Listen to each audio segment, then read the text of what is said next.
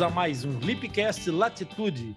Esta é uma iniciativa do portal Atlas Lipcast. Todos os domingos temos um novo episódio do nosso Dropcast Fenda Lábio Palatina em gotas homeopáticas e fácil de entender. Vem conosco. Eu sou Rony Furfuro e comigo nesse estúdio, Milo e Belissário. Olá, eu sou Milo. Nesse espaço, nós vamos conversar sobre fenda lábio palatina e responder ou comentar todas aquelas dúvidas que aparecem mais frequentemente e se transformam numa pedra no sapato. É isso mesmo. Então, se você tem alguma dúvida ou quer sugerir algum assunto, pode enviar um e-mail para atlaslipcast.com. Também pode participar ao vivo na gravação de domingo, instalando o app do Podbean e solicitando para participar. Agora, antes mesmo de entrarmos no tema de hoje, queremos te pedir para partilhar esse episódio com um amigo ou amiga. Por isso, aperta o like e vamos começar. Tá valendo, tá valendo. Tia Mai. Boa então, noite, tio Rony. Tudo bem? Tudo, tudo ótimo.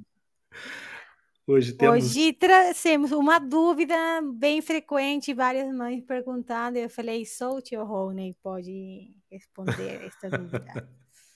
Então, e o que é que, o que é que essas mamães estão preocupadas têm aí de dúvida?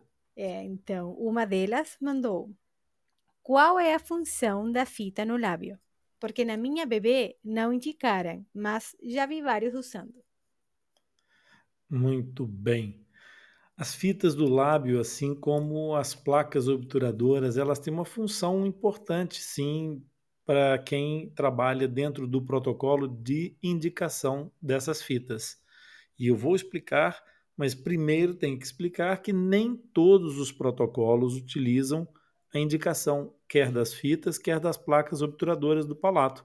Essas plaquinhas é, que colocam nos bebês logo no princípio, que tem às vezes uma, um ganchinho metálico que faz a elevação do nariz.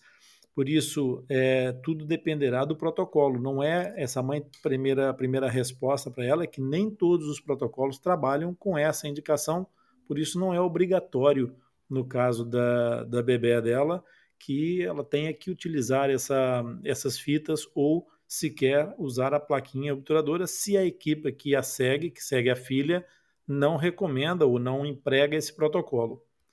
A utilização dessa fita ela tem é, como objetivo ajudar a preparação cirúrgica. Em que medida? A fenda ela tem uma interrupção de um músculo que é circular. Ele, ele anda à volta de toda a cavidade oral. E por isso, por, por ele fazer essa órbita, ele é chamado de orbicular. O que acontece é que quando esse músculo sofre uma interrupção, cada vez que ele contrai, por exemplo, numa expressão de sorriso, ou de abrir a boquinha, ou de estender os lábios, como existe uma interrupção, o que acontece é que essas partes que ficaram separadas acabam por não sofrer aquele efeito de tração recíproca. Então, o que acontece é que o músculo cede mais facilmente, fazendo com que cada contração da, dos cantos da boca, no sentido de estender, de abrir a boca, façam aqueles músculos afastarem os dois bordos da fenda no lábio.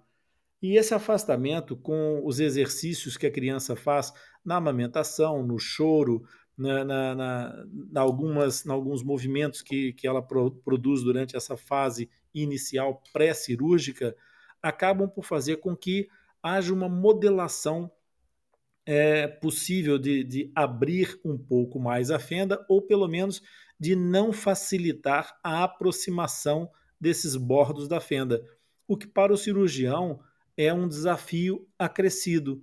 Esse, essa, esse afastamento dos tecidos faz com que o desafio de unir as duas partes se torne maior. E essas fitas têm o condão de, por, por um estímulo, é, entre outras coisas, de parar um pouco a atividade muscular, ele contém um pouco o músculo, ele produz uma informação que nós chamamos de proprioceptiva. que faz com que o músculo não trabalhe nem com, tanta com tanto vigor, nem com tanta violência na sua, na sua contração, e então o estímulo de abertura, de afastamento reduz. Ora, essa é uma das questões que faz a separação de quem aplica ou não aplica esse protocolo. Porque, se por um lado as fitas mantêm as duas bordas da fenda mais próximas e vão aproximando cada vez mais na medida em que vai se esticando mais a fita para tracionar os bordos da fenda e aproximá-los, por outro lado, essas fitas também vão dando informações aos músculos de que eles devem trabalhar um pouco menos.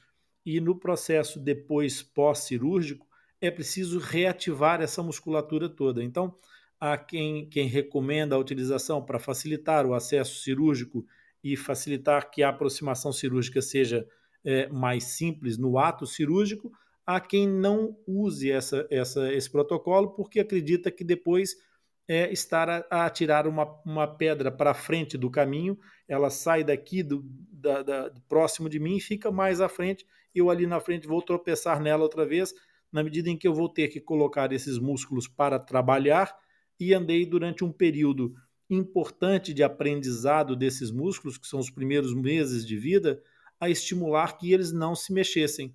E então, todo o processo fisiológico, fisioterápico todo o processo dinâmico da, da, da, mímica facial pode ficar alterado pela utilização, segundo os protocolos de quem não aplica essas fitas. É isso, Jamai? Isso. Então, como sempre, não existe certo ou errado, existem as maneiras corretas de aplicar um certo protocolo ou não, e justificativas também com evidência científica de pessoas nas quais resulta e nas quais não resulta. Então, também, como sempre, cada caso é um caso. Pode ser que, que tenha até protocolos nos quais utilizem em certos casos.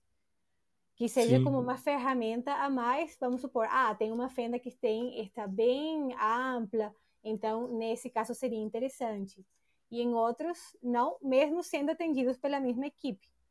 É só Sem que tem dúvida. que ser sempre bem orientado, saber que não é qualquer fita e deve ser orientado como colocar e aonde, né? Porque também se colocam, por exemplo, numa, na região das bochechas, muito afastadas da região da fenda, então ele faz um, um processo até contraproducente ortopedicamente falando, ou seja, pode até alterar um pouquinho o desenvolvimento esquelético do paciente, certo? Sim.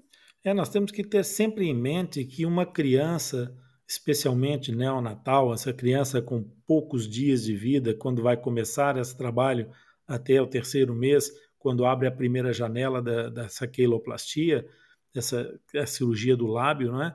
Essa, essa criança é extremamente modelável, ela tem os ossos ainda muito muito fresquinhos, muito tenrinhos e são muito maleáveis. Então toda a informação muscular ela atua de uma forma bastante evi é, é, evidente sobre, sobre a estrutura esquelética, a estrutura óssea.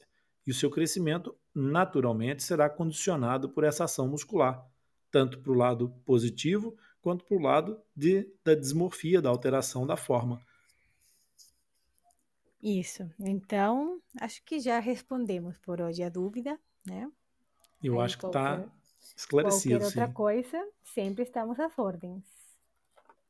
Então é isso. Agradecemos pela sua participação e companhia. E se você aprendeu algo hoje ou esclareceu alguma dúvida, curte e compartilhe esse episódio com algum amigo, com uma amiga, um familiar. Eu tenho certeza de que todos vão gostar e aproveitar. Compartilhando e enviando as suas dúvidas para o nosso podcast nos ajuda a divulgar informação sobre fenda labiopalatina e nos motiva a continuar criando conteúdo. Não se esqueça que todos os episódios do Dropcast ficam disponíveis no Podvin Live por uma semana e depois vão para o Atlas Lipcast, disponível em todos os agregadores de podcast. Assim, você poderá acessar e ouvir sempre que quiser. Os links dos nossos canais estão disponíveis na descrição desse episódio. Então, até o próximo encontro.